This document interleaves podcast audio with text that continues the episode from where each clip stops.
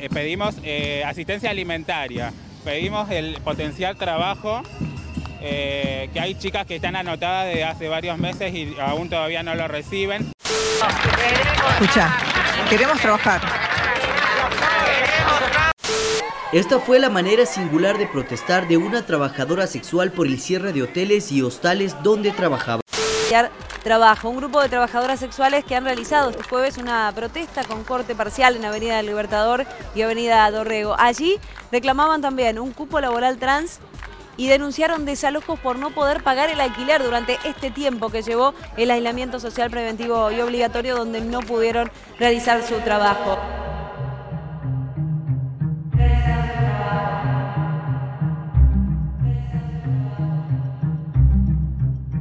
Saludos mi gente, yo soy Héctor y esto es Héctor Reacciona una vez más. Estamos aquí en otro video reaccionando, informando, llevando información. Eh, si me estás escuchando, vaya a YouTube y suscríbase. Déjeme un comentario, déjeme saber que vino del audio, que me escuchó por ahí en Spotify, Apple Podcast, eh, toda la vaina. Muchos países están sumando a lo que es el modo audio. Mucha gente ya no está siguiendo otra vez en YouTube porque este canal de YouTube es un canal que ahora lo tengo yo bajo control. Lo tengo bajo control, bajo control. Hoy es el 17 de diciembre y hoy vamos a hablar qué se celebra hoy. Es un contenido un poco diferente, no diferente, pero interesante. El 17 de diciembre se celebra el día que se empezó el Día Internacional para poner fin a la violencia contra las trabajadoras sexuales. Esto empezó el 2003. Por alguna razón no había empezado antes. Trabajo sexual es el trabajo más antiguo de la humanidad, si ustedes no lo sabían, jóvenes,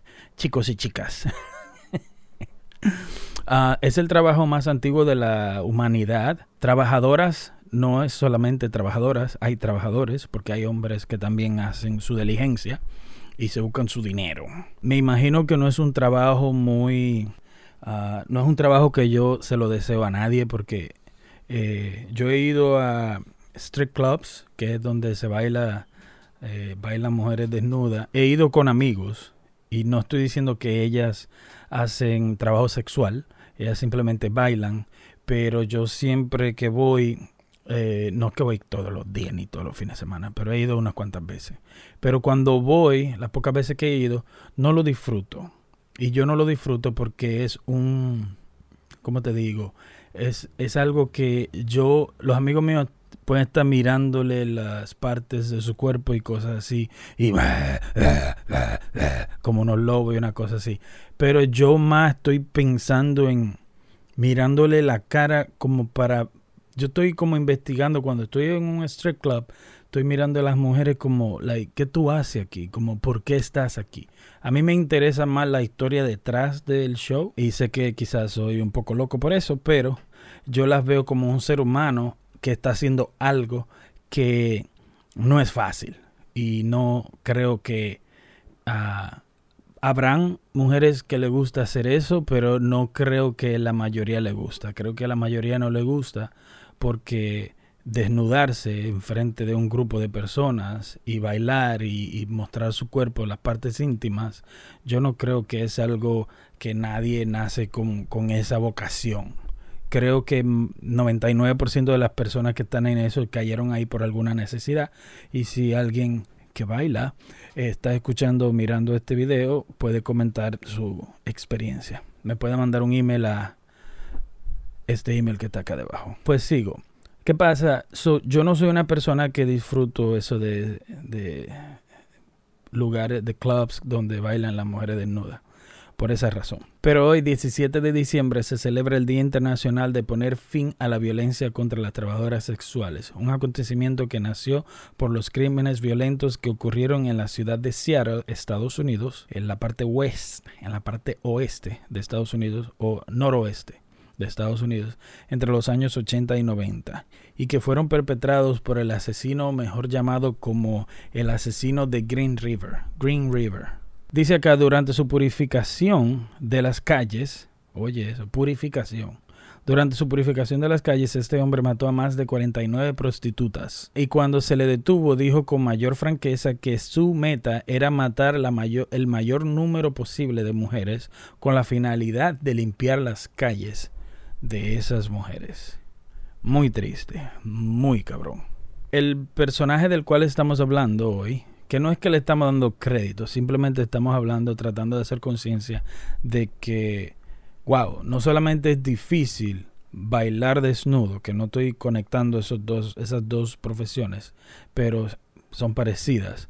Mucho más difícil es no solamente desnudarse, pero acostarse, estar sexualmente con una persona que tú no quieres, que tú no amas, que no te gusta, simplemente por la necesidad del dinero. Yo siento que eso es algo horrible y no juzgo a nadie que lo haga, simplemente pienso al contrario, pienso que, wow, qué necesidad puede tener una persona. Y ya después me imagino que hay muchas personas que ya lo hacen porque se normaliza un poco en su mente de que es algo normal, pero no lo es.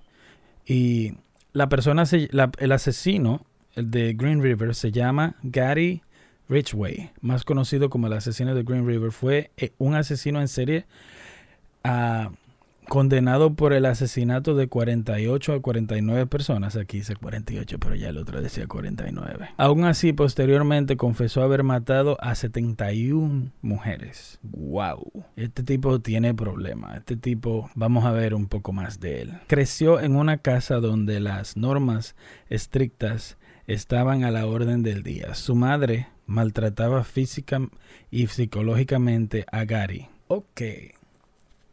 Esperemos que la mamá no sea una trabajadora sexual también.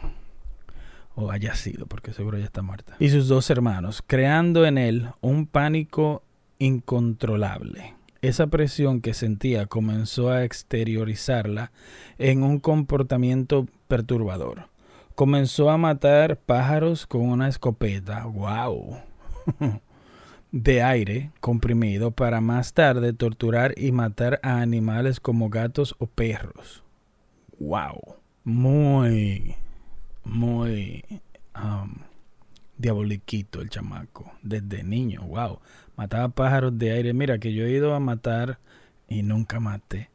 Con tirapiedra, con resorteras, como le dicen. Ah, salía con mis amigos, pero nunca por la mente le pasa a uno de que ahora vamos a agarrar perros y gatos y torturarlo, lo cual dice que seguramente lo agarraba, lo amarraba, se lo robaba, le amarraba la boca hasta el punto de torturarlo y eso está cabrón.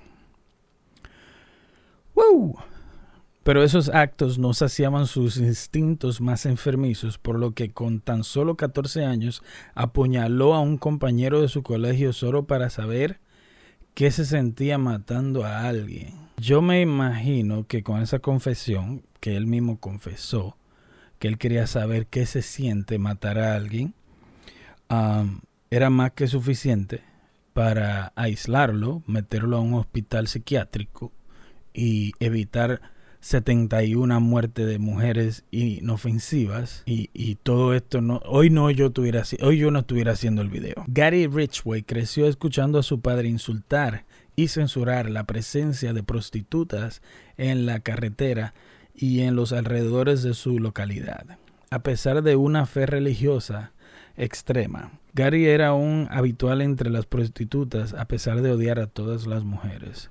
Su apetito sexual demandaba practicar sexo varias veces al día, pero a pesar de ello, sus rasgos físicos, 1.5 centímetros de altura y 70 kilogramos, le hacía pasar desapercibido entre, los entre el resto de los vecinos.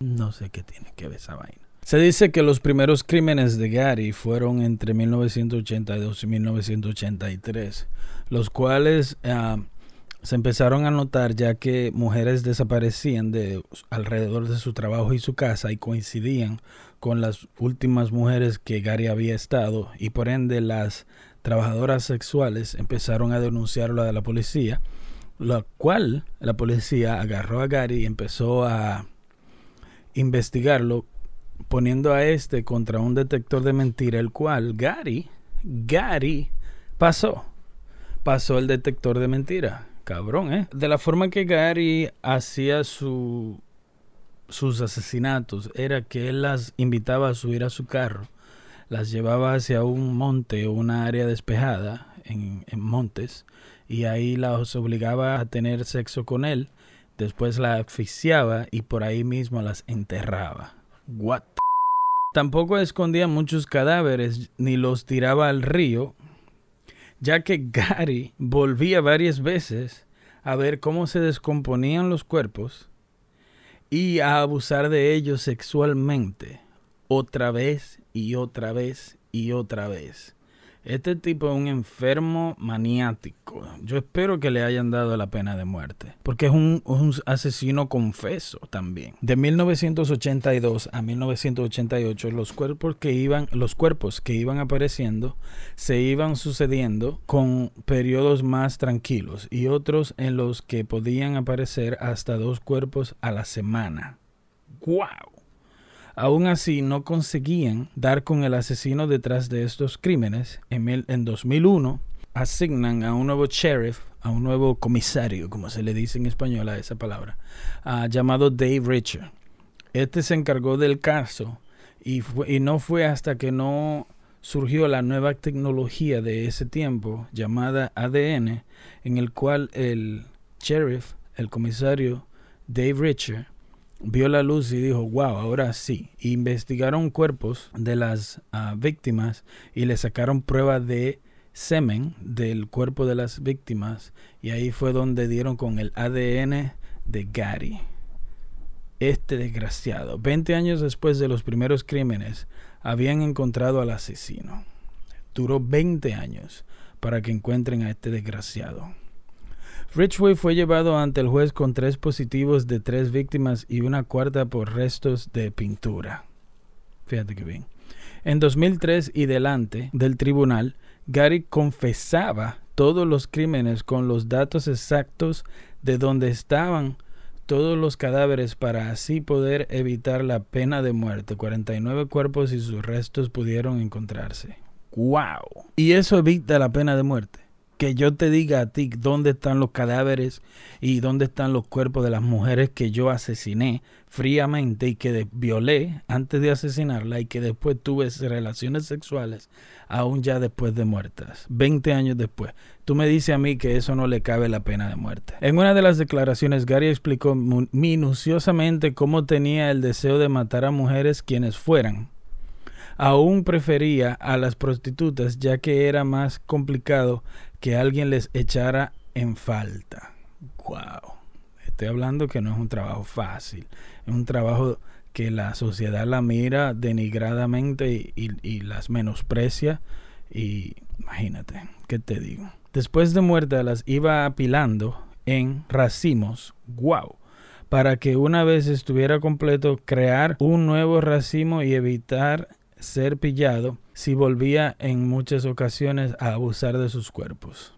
Fueron tantas las víctimas que perdió la cuenta de cuántas fueron, aunque calcula que más de 70. Wow, este video está un poco cabrón. El juez condenó a 49 cadenas perpetuas, 49.